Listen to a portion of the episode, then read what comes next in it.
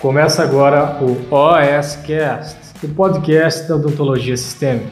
Aqui você vai aprender tudo sobre tratamento odontológico de pacientes com comprometimento sistêmico. Com vocês, Pamela Pérez.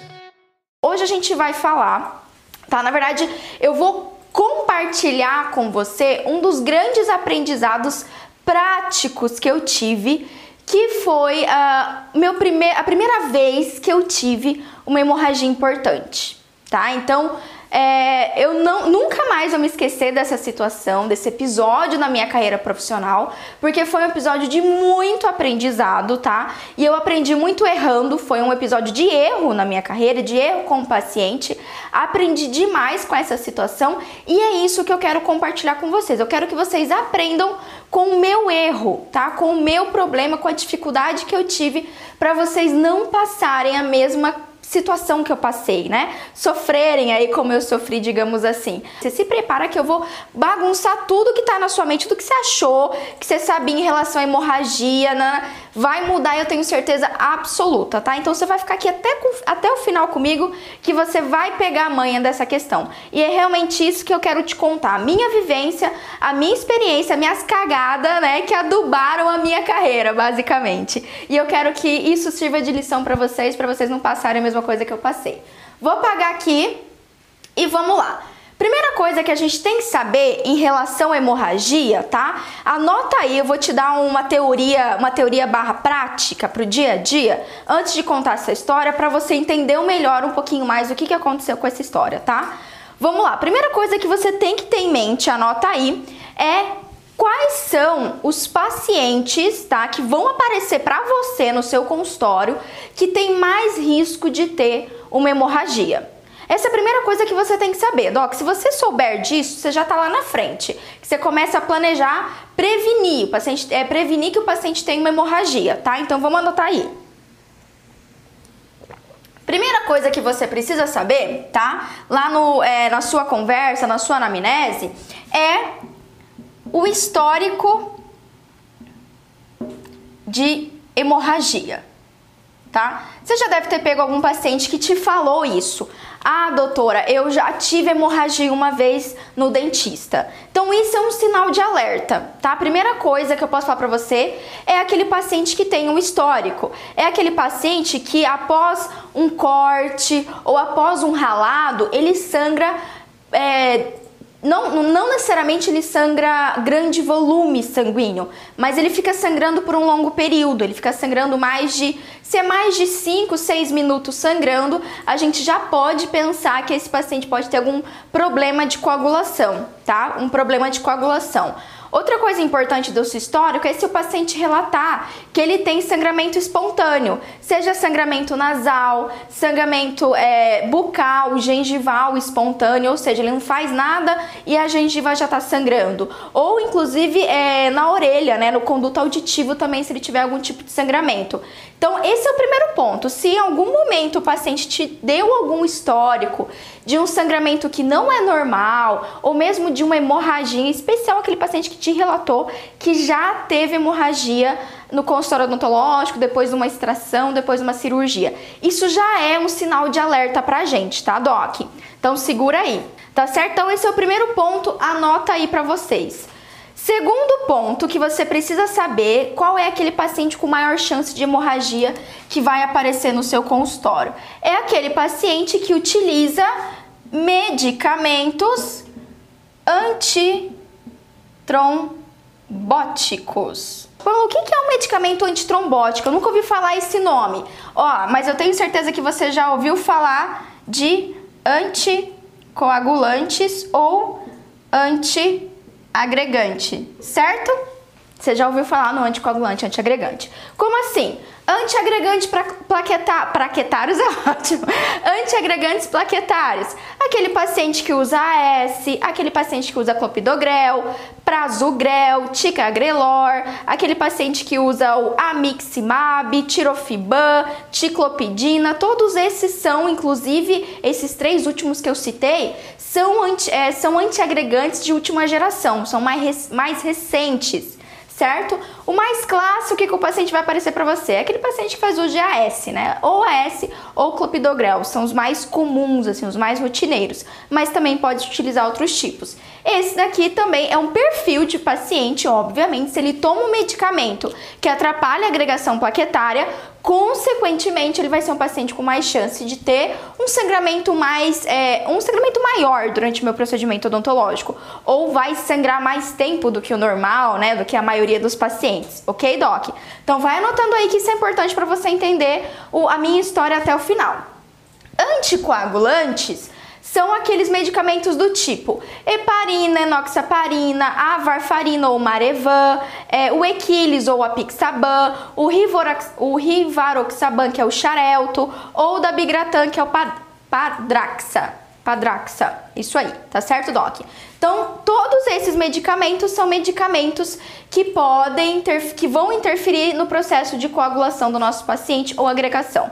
E também os não assim tão, é, não vou dizer que é tão importante, não é tão comum, tá? E fica atento aí que são alguns medicamentos fitoterápicos que fazem interação já com esses outros medicamentos aqui, anticoagulantes e antiagregantes, que podem te pegar desprevenido. Por exemplo, digamos que o seu paciente ele faz uso de um AS, mas ele também faz uso de um, uh, um fitoterápico do tipo ginkgo biloba. Esse é um tipo de fitoterápico, certo? E não tem nada de errado com fitoterápico. Esses dias eu postei, inclusive, na, nas redes sociais, um videozinho sobre fitoterápico. E o pessoal falou: Meu Deus do céu, você não pode falar mal do fitoterápico. Não, Doc, eu uso fitoterápicos no consultório odontológico. Não tenho nada contra eles. Mas o que eu sempre reforço para vocês e dentro das minhas aulas, enfim, dentro da academia, é a gente ter cuidado com a interação farmacológica. A interação farmacológica entre medicamentos antitrombóticos também ocorre com outros medicamentos não tradicionais como os fitoterápicos, tá certo? E aí tem vários, por exemplo, boldo, camomila, castanha da Índia, ginkgo biloba, ginseng, guaraná, tanaceto, todos esses medicamentos de uso, tanto pode ser prescrito pelo médico, mas também o paciente pode fazer um uso sem prescrição, certo? Então se atente a isso, aos medicamentos antitrombóticos. E o terceiro fator, obviamente, que pode levar o seu paciente a ter uma hemorragia, deixa eu pegar o pretinho, tá? São algumas patologias. Patologias que alteram, seja os fatores de coagulação ou a contagem de plaquetas, tá, Doc? Então, por exemplo, leucemia, essa é uma patologia que interfere na quantidade de plaquetas que o nosso paciente tem.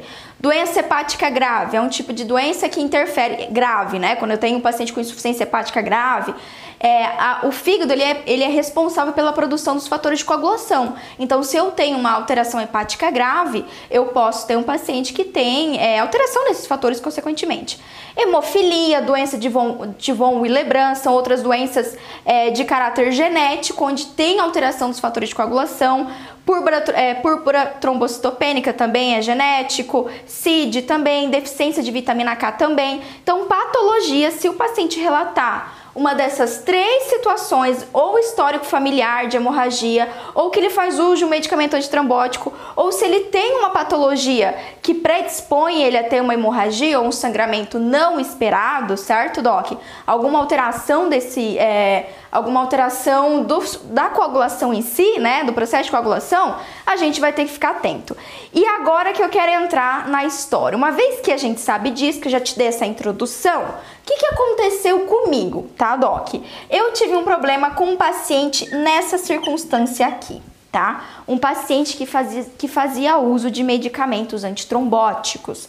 E olha só, esse paciente, é, esse é o perfil mais comum que vai aparecer no seu consultório, né? Ontem a gente falou, inclusive, do paciente que tem um histórico de infarto agudo no miocárdio. Esse é um paciente que possivelmente ele vai fazer uso de um AS ou de um clopidogrel uh, de caráter profilático. Ele sempre vai utilizar, certo? Então a gente tem que se atentar, são os mais comuns que vão aparecer. Vamos lá que eu vou contar essa história para vocês, Doc.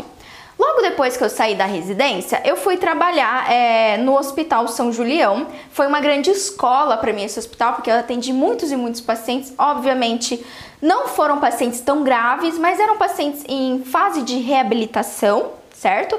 Eram pacientes que saíam dos principais hospitais e iam, iam para esse hospital para reabilitação. Então eu atendi muito, muito nesse período paciente com histórico de AVE paciente com histórico de infarto agudo e outras patologias, pacientes HIV, no processo de reabilitação também, enfim, qualquer outro tipo de patologia que levasse a sequelas é, ne é, neuromusculares, esse paciente ia para o Hospital São Julião, é aqui de Campo Grande, tá até hoje lá, um hospital que eu tenho um imenso carinho, um imenso carinho a todas as pessoas que trabalham lá, grandes amigos assim para a vida. Inclusive eu tenho colegas dentistas que mantêm, que ainda estão lá trabalhando, fazendo serviço de odontologia dentro desse hospital. Uh, e nessa época eu saí da residência e comecei a atender lá. Eu atendi no São Julião, eu fiquei pós-residência lá quase um ano, dois anos, eu lembro exatamente. Mas vamos lá. Um certo dia eu estava atendendo como todos os outros pacientes a gente atendia, em média a gente tinha de 10 a 12 pacientes internados, acho que era esse basicamente o número de leitos. Uh, e aí eu fui lá realmente fazer minha rotina de, de admitir o paciente novo internado lá, que estava no período de reabilitação. Mais uma vez lembrando, não era mais um paciente crítico, era um paciente que poderia aparecer no seu consultório odontológico. Você poderia, por exemplo, fazer também uma. É, você poderia fazer um home care de um paciente desse que eu vou te citar, vou te dar como exemplo, tá bom? E aí fui lá fazer minha rotina e admiti um paciente, que era um paciente bem jovem, ele tinha 29 anos, não lembro o nome dele, também não cabe dizer qual é o nome desse paciente extremamente jovem e ele havia sido inter, internado porque ele tinha passado por um evento trombótico. Então era um, um paciente jovem, já com histórico de arteriosclerose, uh, tinha outros fatores genéticos também envolvidos, mas o paciente teve um evento trombótico grave, certo? Inclusive ele ficou com é, paralisia dos membros inferiores, foi temporária, ele entrou no processo de habilitação, mas esse foi o paciente que eu admiti, certo? Eu não lembro exatamente, vocês me perdoem, o motivo do evento trombótico. Eu lembro que ele teve esse evento e ele foi, saiu do hospital após o quadro mais grave, foi para reabilitação e eu admiti esse paciente. Pois é, quando eu admiti ele, toda vez a gente olha o prontuário, obviamente, e até então o paciente estava fazendo uso de AS certo? Ele tá fazendo uso de AS. E tá tudo bem, maravilhoso, sem problema nenhum, sossegado, olhei isso, agendei esse paciente porque ele precisava fazer uma raspagem. Tinha bastante cálculo, já a doença periodontal nesse paciente, uh, ele estava apresentando já um sangramento ao escovar, um sangramento involuntário.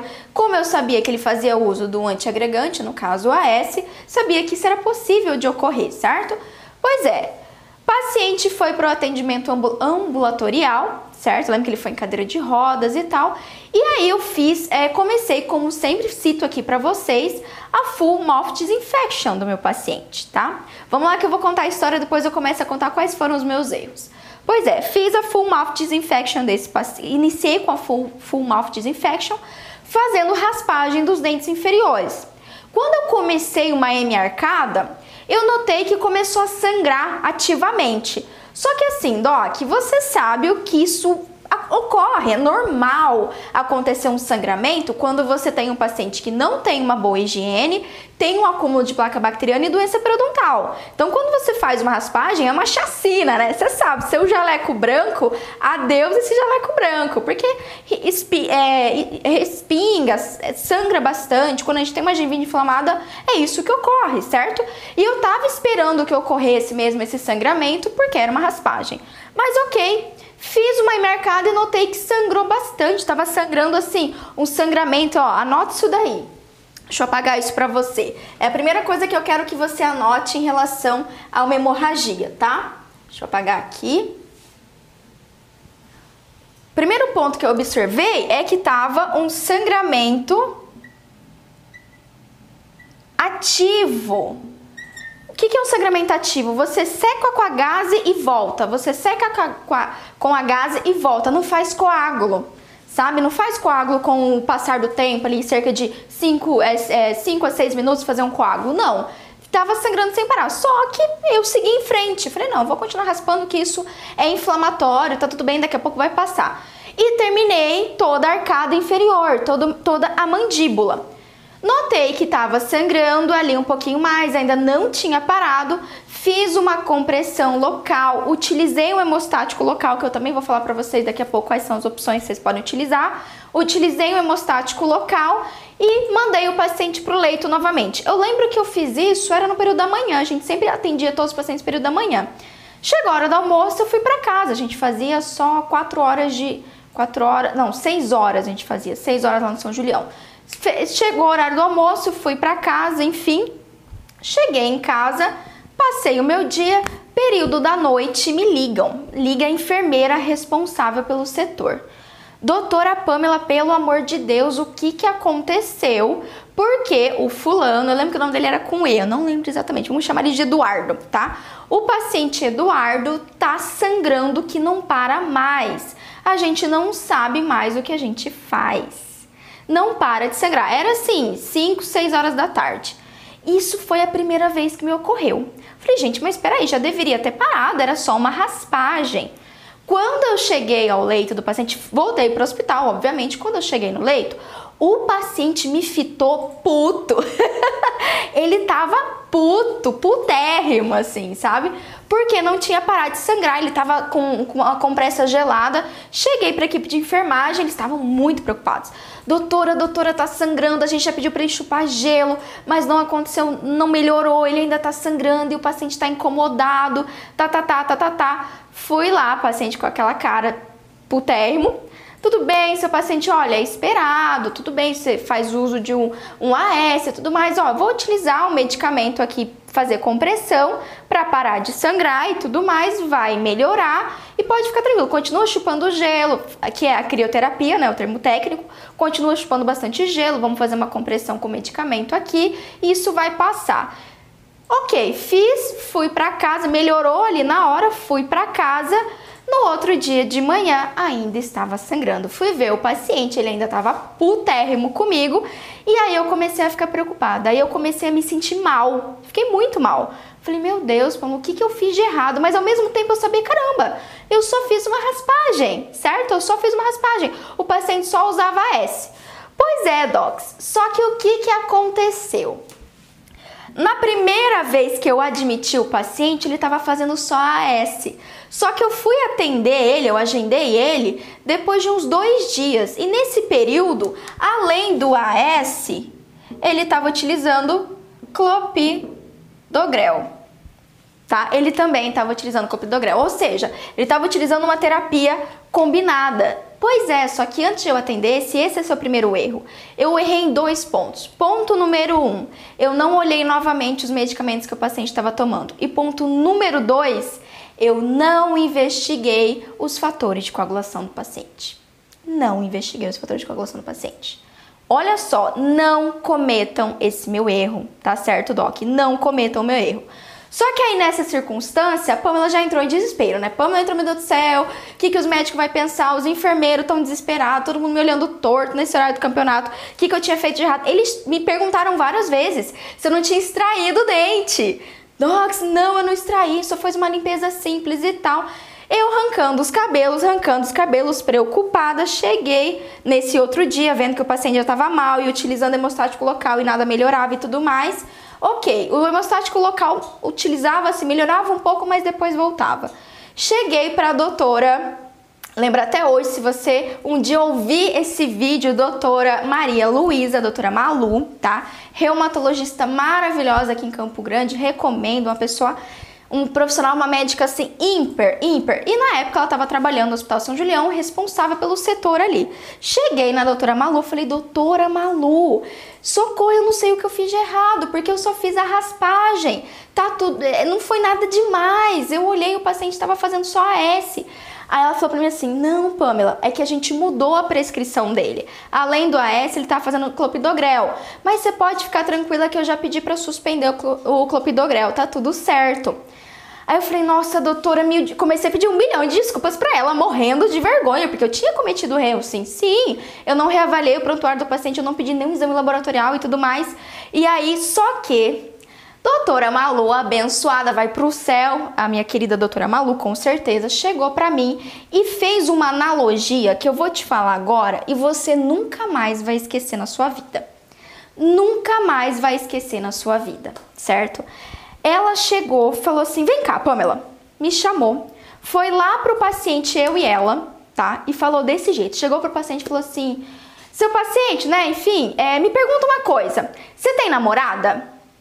Aí o paciente, tenho, doutora. Ótimo, sua, sua namorada menstrua, certo?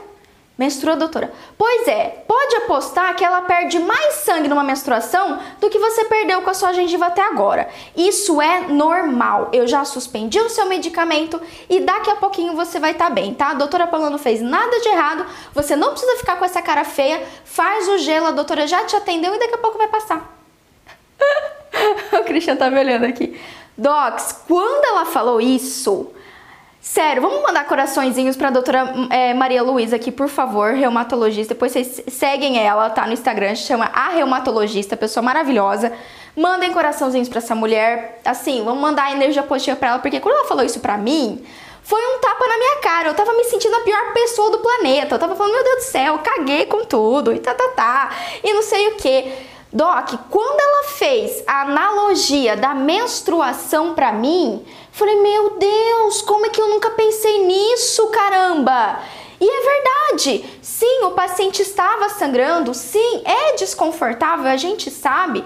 Só que não era um sangramento ou um motivo que o paciente ia morrer por causa daquilo, que ele ia ter uma anemia profunda por causa daquilo. Não, doc. Não tava, porque sim, ele estava fazendo a crioterapia, eu já tinha utilizado os hemostáticos locais e já tinha diminuído, já tinha ajudado. Só que todo aquele desconforto, o paciente cuspindo e tal. Eu lembro que quando ela saiu do quarto, ela falou assim pra mim: Pamela, esse paciente é frescurento, não dá moral, é paciente frescurento. Homem é tudo frescurento mesmo. Eu rachei, falei, doutora, você não faz ideia como você salvou minha vida e meu dia hoje. Ela, não, nem esquenta, nem esquenta, mas ó, faz o seguinte, na próxima vez você só me lembra de eu te, né, converse e confere direitinho os medicamentos e tal. Não, doutora, com certeza, muito obrigada por isso. Guarda isso, tá? Hashtag, ó, hashtag nova pra você, peraí. Ai, meu Deus, a gente, meu, meu super apagador tecnológico aqui caiu no chão. É, guarda isso, guarda essa hashtag, tá? Guarda essa hashtag para você nunca mais esquecer. Hashtag menstruação. Tá? Entendedores entenderão. Que eu coloco essas hashtags depois lá no meu perfil. Só entendedores entenderão, tá? Coloca a hashtag menstruação aí pra mim pra eu saber que você tá aqui comigo, Doc. Cada vez que você. E foi aí que caiu a minha ficha. O que é, o que a gente pode realmente considerar uma hemorragia? Aí que caiu minha ficha, porque a gente, dó, quando a gente sai da faculdade, mesmo lá no hospital, quando eu tava fazendo residência, eu tinha tido hemorragias gravíssimas, coisas, eh, situações que assim, o paciente estava completamente descompensado. A hemorragia assim, não foi, não tinha sido nem culpa minha. O paciente, eu tive um paciente, por exemplo, grave de UTI, que ele estava sangrando pelos olhos, pelo nariz, pela boca, pela pele. Foi horrível, um dos piores pacientes que eu já atendi assim, mais difíceis até hoje para mim na UTI. E já peguei situações horríveis, mas quando eu pego um paciente que era um paciente que já estava ali só em reabilitação, não tava, não era uma, uma situação grave e tinha acontecido, para mim foi a primeira hemorragia mais importante, mais grave. E eu vi aquilo como hemorragia, algo, meu Deus do céu, o paciente vai passar mal, o que, que vão pensar de mim? E eu precisei ter a visão de uma pessoa com mais experiência que eu, é por isso que eu tô te contando essa história, para você entender o que aconteceu, para dizer, Pamela, oi, para de ficar de mimimi, que não tem nada demais acontecendo, o paciente tá sangrando. A mulher dele sangra mais durante a menstruação do que ele tá sangrando essa gengiva.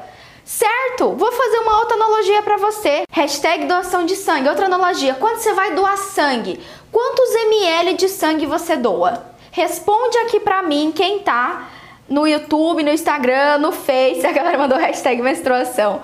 É ótimo isso, gente. Essa analogia é pra nunca mais esquecer, nunca mais você vai, você vai começar a perder medo. O objetivo aqui é você perder medo de hemorragia, tá, Doc? Esse é o grande objetivo dessa live, tá? Ó, analogia doação de sangue. Quantos ml de sangue você doa quando você vai lá no hemocentro aí da sua cidade, tá? Quanto? Manda aí pra mim.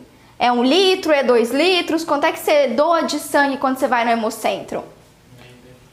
A Cristiane já soprou aqui. A gente doa meio litro de sangue. E por, por acaso alguém já veio a óbito fazendo uma doação de sangue? Que eu conheça, não. A gente vai lá, normalmente, doa o sangue, tudo tranquilo, certo? Então, ó, antes de você se desesperar, antes do paciente se desesperar, doc, antes de tudo isso, o que você precisa saber agora que você conhece essa história das duas analogias, tá? O que é considerado uma hemorragia? O que é uma perda sanguínea que pode comprometer de verdade a saúde do seu paciente, tá? E aqui, ó, eu trouxe uma referência para você super bacana, mas não consigo mostrar a tabelinha para você, mas só para você ter uma ideia. Vamos pensar, tá? Que o nosso corpo, em média, né, constituído o nosso peso corporal, 7% é de sangue. 7% do nosso peso corporal é de sangue. Então, por exemplo, uma pessoa de 70 quilos, tá? Teria um volume total de 5 litros de sangue. Então, em média, eu, você temos 5 litros de sangue. Segundo as classificações de hemorragia, tá? Não, eu vou deixar a hashtag aqui. Existe classificação de hemorragia uma hemorragia classe 1, ou seja, uma hemorragia leve, o que é considerado hemorragia, né? A partir daí que eu considero uma hemorragia, eu tenho uma, uma perda de sangue de 15%. Isso representa, para uma pessoa de 70 quilos, Doc, 750 ml. Uma pessoa precisa perder 750 ml de sangue para classificar uma hemorragia e ainda como classe 1. Quais são os sinais e sintomas, o que prejudicaria no organismo dela ela perder 750 ml de sangue? Mínimo, basicamente ela vai ter uma taquicardia, um aumento da frequência cardíaca. É isso. Então, ó, presta atenção quando o seu paciente relatar para você que teve hemorragia ou se acontecer um sangramento maior no seu consultório. Eu não estou minimizando isso, não quer dizer que a gente vai, ah, meu Deus do céu, então deixa sangrar. Não, né, Doc? Pelo amor de Deus. Não é isso, mas é para você perder esse medo, para você parar de se culpar e, meu Deus do céu, tá sangrando, tá sangrando. Calma, você doa de 400 a 500 ml de sangue, Doc. Para considerar uma hemorragia, o paciente tem que perder 750 ml de sangue. Vamos pensar uma seringuinha de 10 ml? É 75 seringas daquela. Sabe aquela que se enche de soro para irrigar? Ou seja, é muito, tá? É sangramento mesmo. Então, isso é que eu preciso que você pense aí. O terceiro ponto da nossa live é você entender isso. Uma vez que você sabe que se uma mulher menstrua todos os meses e se você doa até 500 ml de sangue, don't worry, don't worry, é normal. Não tenha medo de sangramento. Sangrar é normal. É esperado que após uma cirurgia eu tenha um sangramento. É esperado que depois do que o paciente faz a S, que fa é, o paciente que faz AS, que faz, enfim, é, clopidogrel, ou que faz heparina, noxaparina, tenha um sangramento maior que as outras pessoas certo? Mas não quer dizer que não vai ter um coágulo, não, vai sangrar mais tempo, mas depois o coágulo se forma. Sacou, Docs? Pegou essa analogia? Nunca mais esqueça disso. Nunca mais. Eu falo isso para os meus pacientes. Eu falo para eu dou o exemplo da menstruação. Para paciente mulher é um pouco mais fácil. Eu falo, olha, a senhora ainda menstrua, né? Menstrua, ótimo.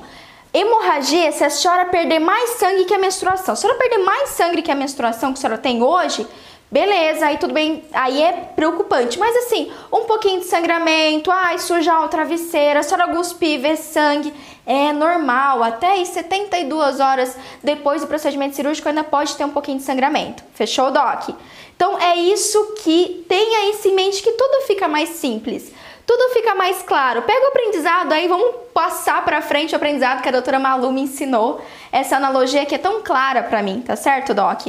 E agora vai ser tão clara para vocês. Bom, vamos lá para os meus erros e agora eu vou falar para vocês como é que é, o que, que eu deveria fazer. Primeiro ponto que eu devo fazer Pra, lembra que eu citei para vocês os três principais tipos de pacientes? Paciente patologia, que faz uso desses medicamentos, ou pacientes que têm um histórico de sangramento. O primeiro ponto é que eu preciso avaliar os fatores de coagulação do meu paciente, doc. Não adianta, a gente tem que avaliar e anota aí quais são, tá? Os fatores de coagulação dos meus pacientes. Se eu tenho um paciente em uma dessas situações, eu vou avaliar sempre TT P, ó, esse é o primeiro, tá? 2, peraí que eu vou pegar minha cola aqui. TP e 3, TT. O que, que é isso, Pamela? Tempo de tromboplastina parcial ativado ou não, tempo de protrombina e tempo de trombina. Tá? Os três principais fatores de coagulação. Pamela, não é mais fácil eu pedir coagulograma completo? Doc, já tem vídeo aqui no canal falando sobre isso, tá? Só que é o seguinte, coagulograma completo tem alguns parâmetros que estão em desuso, que não fazem tanto diferença na sua vida, na nossa vida como dentista. Agora não, esses três parâmetros... Ah, desculpa, tem um quarto aqui, né? Perdão, plaqueta, né? Contagem de plaqueta. É que esse daqui geralmente já vem no hemograma, então você não precisa pedir a parte, certo? Ok? Então, ó, exames, quatro exames básicos para você avaliar a coagulação do seu paciente. Certo, Doc? Não subestime, se seu, em especial, se o paciente relata hemorragia, se o paciente tem uma patologia como dessas que eu citei aqui para você, se o paciente faz uso de medicamentos antitrombóticos, isso daqui é obrigatório, tá? Obrigatório. Vai fazer procedimento cruento nesses pacientes, é obrigatório. Nesse meu caso, eu tô dando exemplo para vocês de uma pério uma pério da nossa de todo de cada dia, né? Aquele pério de todo dia. O paciente teve hemorragia, mas o que, que eu não me atentei? Quando a gente tem um paciente que faz uso de um medicamento antitrombótico, no caso, ah, só o AS, só o clopidogrel, só a enoxaparina, na grande, assim, absolutas vezes, eu não vou ter que tirar esse medicamento, suspender esse medicamento, e o sangramento vai ser praticamente a mesma coisa de um paciente que não toma esse medicamento. Agora, quando eu tenho uma terapia combinada, ou seja, ele usa, ele usa dois antiagregantes, dois é, anticoagulantes, ou um antiagregante e um anticoagulante, aí obrigatoriamente eu tenho que avaliar isso e com certeza eu já espero que ele vai ter um sangramento a mais, vai, é, vai demorar o processo de coagulação do que o normal, né? Do que a maioria dos pacientes vai ter. Fechou, Doc? Outra coisa importante que aí eu quero dar dica para você, tá? É como a gente controla uma hemorragia caso apareça no seu consultório odontológico. Então eu vou dar algumas dicas aqui de alguns medicamentos, enfim, é passos para você pensar numa hemorragia, controlar uma hemorragia, que são assim, muito simples. Só que, ó, antes de eu te falar tudo isso, anotaram aí? Deixa eu colocar uma, uma coisinha aqui para você. Antes de vocês anotarem tudo isso, tem um fator muito importante, ó.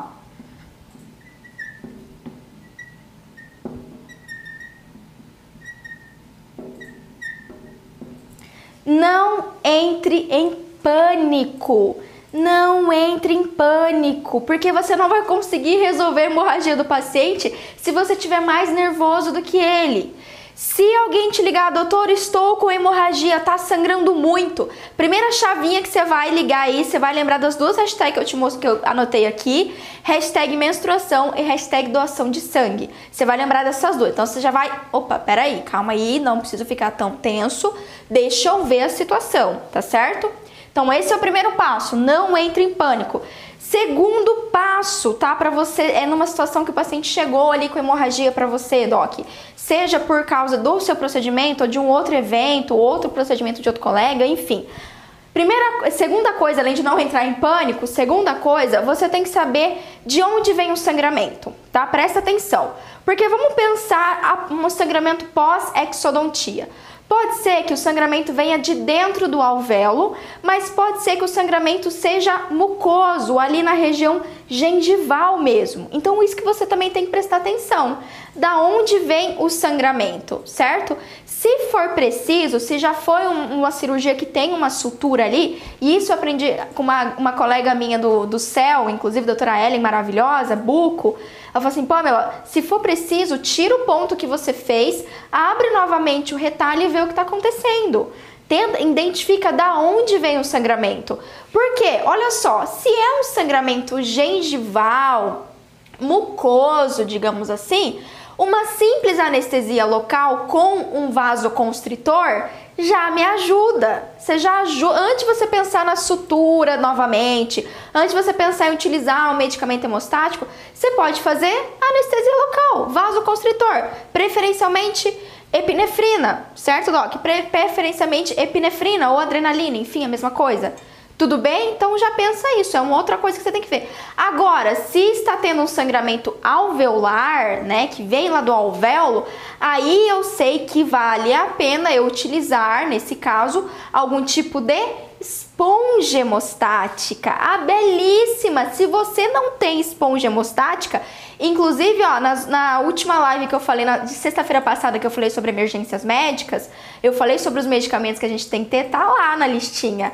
Hemospon, um hemospon, doc, faz milagre. Ou seja, um hemospon dentro de um alvéolo já te ajuda muito no sangramento, certo? Já te ajuda a manter o coágulo ali no local, né? Esse coágulo ele não vai se perder, não vai se quebrar, tá certo, doc?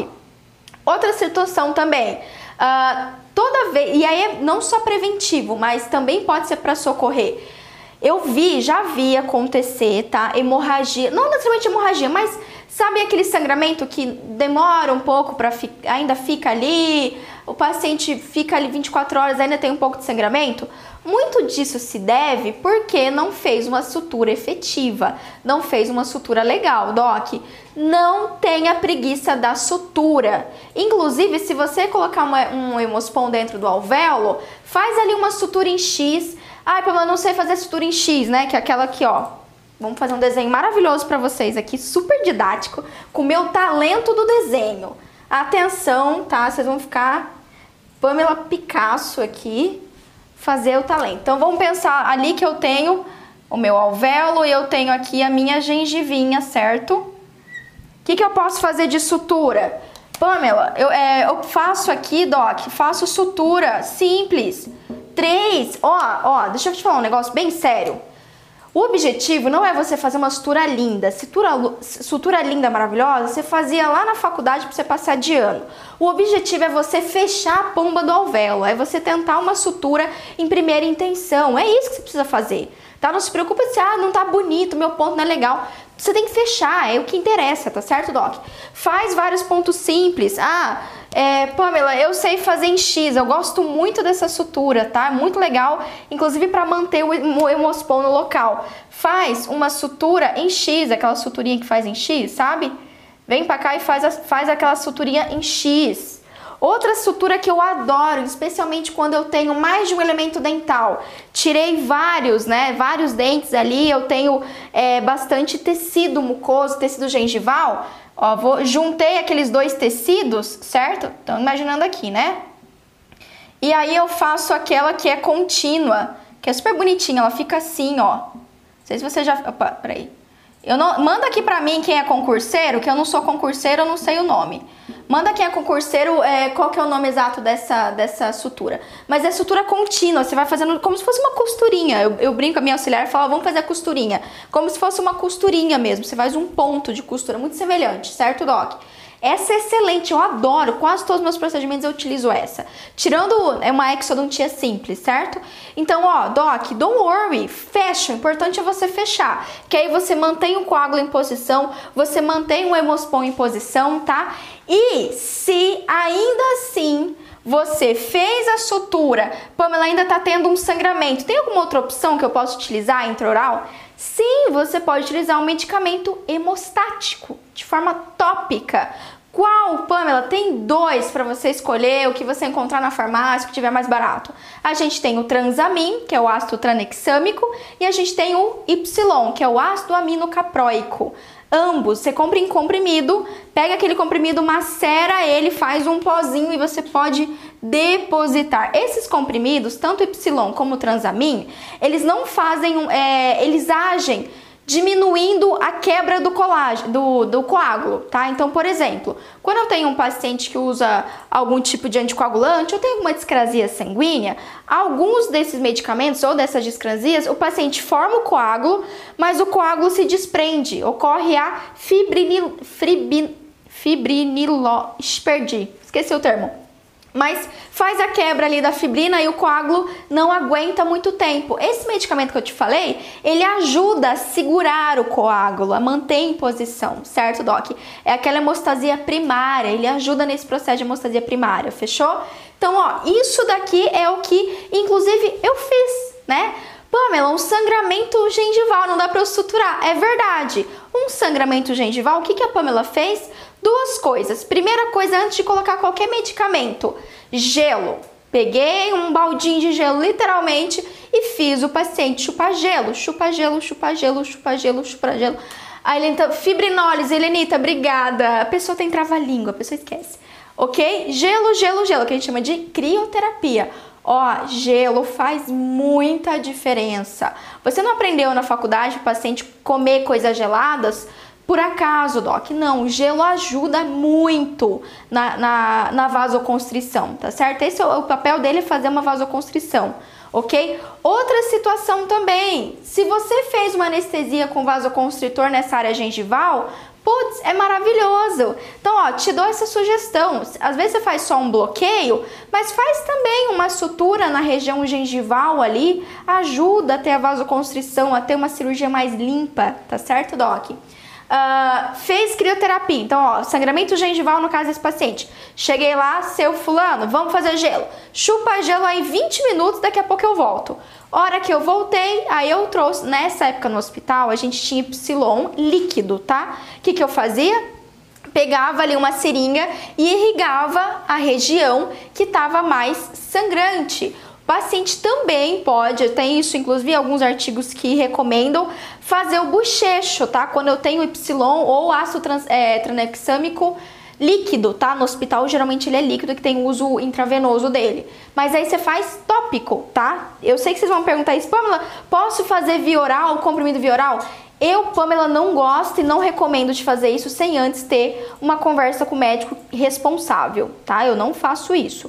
Por quê? Até porque o uso tópico resolve. Doc, até hoje, mesmo essa das piores hemorragias que eu tive, o que eu tô te falando usado topicamente, tá? Resolveu. O que eu usei topicamente resolveu. Tudo bem, Doc?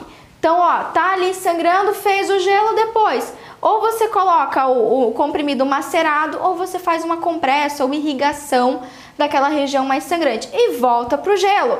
Pamela, quanto tempo eu faço isso? Até parar de sangrar. E vai parar. Vai parar, certo?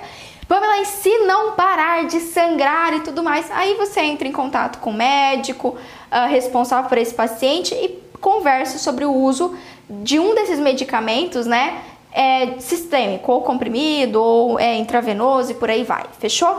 Mas ó, na boa, vai por mim, eu peguei situação já tensa, esse paciente foi um paciente tenso, e na grande maioria das vezes, assim, pelo menos comigo, todas as vezes, o uso tópico foi mais do que suficiente. Inclusive, só para vocês terem uma ideia, tempos atrás eu estava conversando com um cardiologista amigo do Cristiano e também meu amigo, e a gente estava falando sobre pacientes que usam anticoagulantes e tudo mais, enfim, é, é o Rinaldo. E aí ele falou assim, falou assim, ah, Pamela, Tá sangrando? Bota o dedão lá e aperta. É isso, não tem que fazer muita coisa não. Não precisa ficar tranquilo com esse negócio de anticoagulante. É você fazer lá o gelo, é apertar, fazer uma sutura boa. A hora que eu falei isso, eu rachei o bico. Falei, cara, Rinaldo, você é a melhor pessoa do planeta.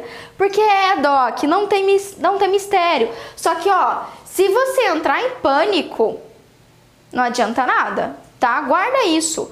Lembra, sempre lembra o resto da sua vida dessa analogia. Não entre em pânico, é esperado sangrar. Sangramento, hemorragia, qualquer tipo de sangramento intraoral não é um sangramento grave. A gente não tem é, um dano é, um dano de um vaso maior ou de uma artéria, doc. A gente tem um dano de é, pequenos vasos certo? Seja é, um sangramento que vem do alvéolo, ou seja um sangramento mucoso, tá abrangendo pequenos vasos, tá? Lógico, a não ser que você seja bucomaxilofacial, faça cirurgia oral maior, né? Enfim, ah, tudo bem, mas o dia a dia nosso, você não vai pegar ali na sua exo, na sua endo, na sua pele um grande vaso que vai levar a uma hemorragia absurda. Não vai, tá? Pode ficar tranquila. Muito bom! Vamos para as perguntas então. Se vocês tiverem alguma dúvida aí, eu vou responder rapidão. Vamos pegar umas cinco perguntinhas aqui. A Larissa mandou a seguinte mensagem: A partir de qual valor de plaqueta você atende? Ótimo, é ótima pergunta. Já que a gente entrou nesse assunto, né? Ó, vou dar uma dica matadora. Tem um vídeo meu no YouTube só sobre plaqueta. Só sobre plaqueta. Tudo que você precisa saber de plaqueta tem lá, inclusive esses valores, tá? O que, que a literatura mostra e a minha experiência? Plaquetas abaixo de 50 mil contraindicam procedimentos mais cruentos, tá certo, Doc? Mas ali, ah, o paciente tem plaqueta, a plaqueta dele tá 100 mil, 90 mil, 80 mil, tá baixa? Sim, mas vai acontecer o processo de coagulação, certo? Só que vai ser um pouco mais demorado. É isso que ocorre. Já anota então o valor. Mais uma, Cristi? A galera pediu os medicamentos, mas eu falei que você vai soltar na lista do Telegram. Já tá lá no Telegram, Doc. Quem tá no meu Telegram, eu mandei. Que dia que foi? Na sexta-feira, né, amor? Sexta-feira que eu fiz os vídeos de emergência médica, tá lá o nome na lista, lista de medicamentos de emergência. Tá lá, tanto o Hemospon como os dois é, medicamentos coagulantes locais, tá? Tá tudo lá é, pra vocês. Júlia. Como prescrever antifibrio Fibrinolíticos para uso local? Como prescrever antifibrinolíticos, no caso esses medicamentos? Então, esse medicamento você prescreve, no caso o Transamin ou Epsilon, você prescreve normal e compra para você ter. Então, ou você prescreve para sua auxiliar, para seu namorado, seu marido, enfim, para mãe, e você vai e compra na farmácia. Por isso que eu dou, dou essas duas opções, ou Transamin ou Epsilon. São medicamentos que você prescreve como qualquer outro, tá? E aí você, você tem. A Dani Guedes perguntou. Pamela, quais valores limites você considera seguro no calculograma para procedimento em paciente com propensão à hemorragia? Qual, mais uma vez? Quais valores limites você considera seguro no coagulograma para procedimento em paciente? Ótimo, na verdade. Propensão à hemorragia. Na verdade, não é que eu considero, é que a literatura considera seguro, né? Doc, uh, todos os fatores de coagulação que eu citei, existem valores críticos, tá? Também já tem, é, onde que eu, eu já falei isso? Eu já falei isso em alguma live pra vocês, já tem live que eu falei disso aqui no canal do YouTube, tá? Sobre valores críticos de, do, é, do, do, do coagulograma. E é o seguinte, uh, ah, para os valores, tanto TTP, TTE, TTPA, a gente tem valores que são críticos, valores assim, que passou daquilo eu não posso fazer. Só que só fica atento com o tipo de medicamento é, que o paciente vai utilizar, o tipo de discrasia sanguínea, porque cada tipo de medicamento e cada tipo de discrasia sanguínea, ela vai afetar um tipo de fator de coagulação diferente. Só que assim, o que a gente tem mais na literatura é para você se atentar principalmente, tá, ao tempo de protrombina. Tempo de protrombina e também é o RNI. Esse é um dos principais.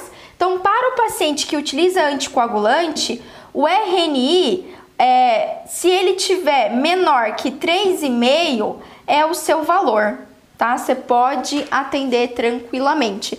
Em média, os outros fatores de coagulação, se eles tiverem o triplo, tá, do valor de referência, ali, o máximo valor de referência, contraindica também o atendimento no consultório odontológico. Se tiver um pouco aumentado, é esperado, doc.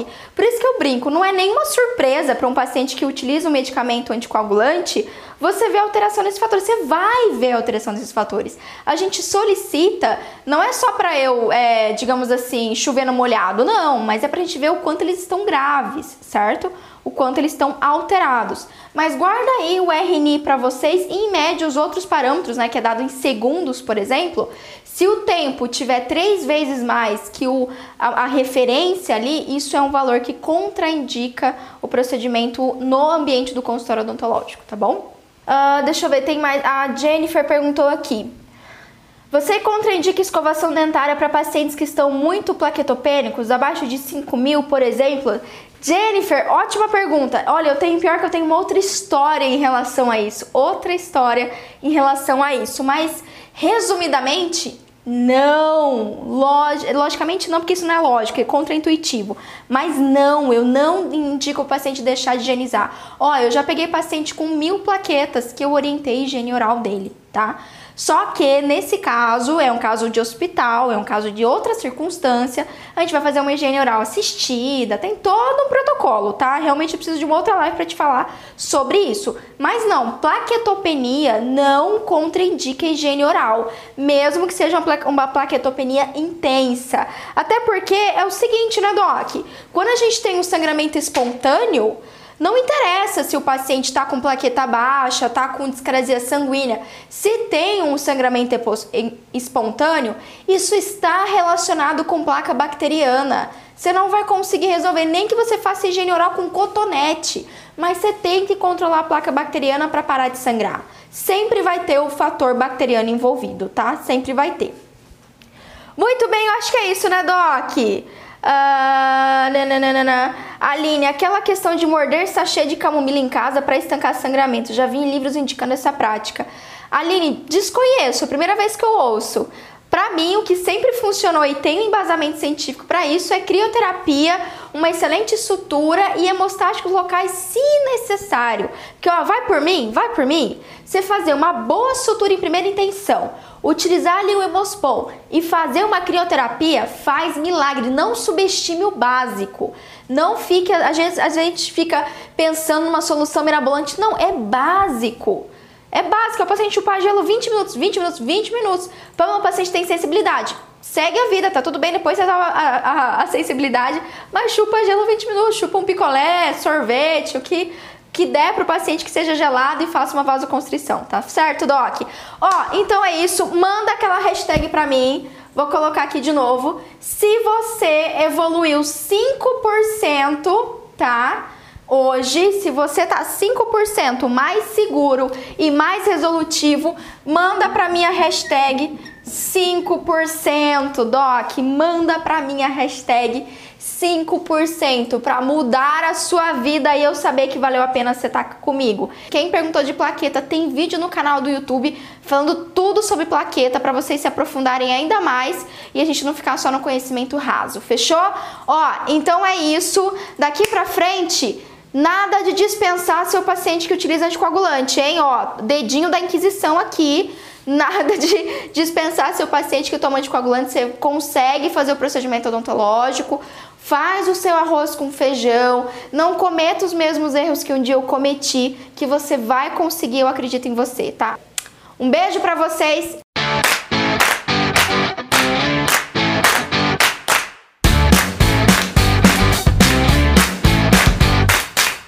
Você ouviu o OSCast, o podcast da odontologia sistêmica. Se você gostou desse episódio, tem muito mais nas nossas redes sociais. Siga-nos no Instagram, arroba Pamela P. Pérez, e no nosso canal do YouTube, Pamela Pérez. A gente se vê na próxima. Um abraço, até mais.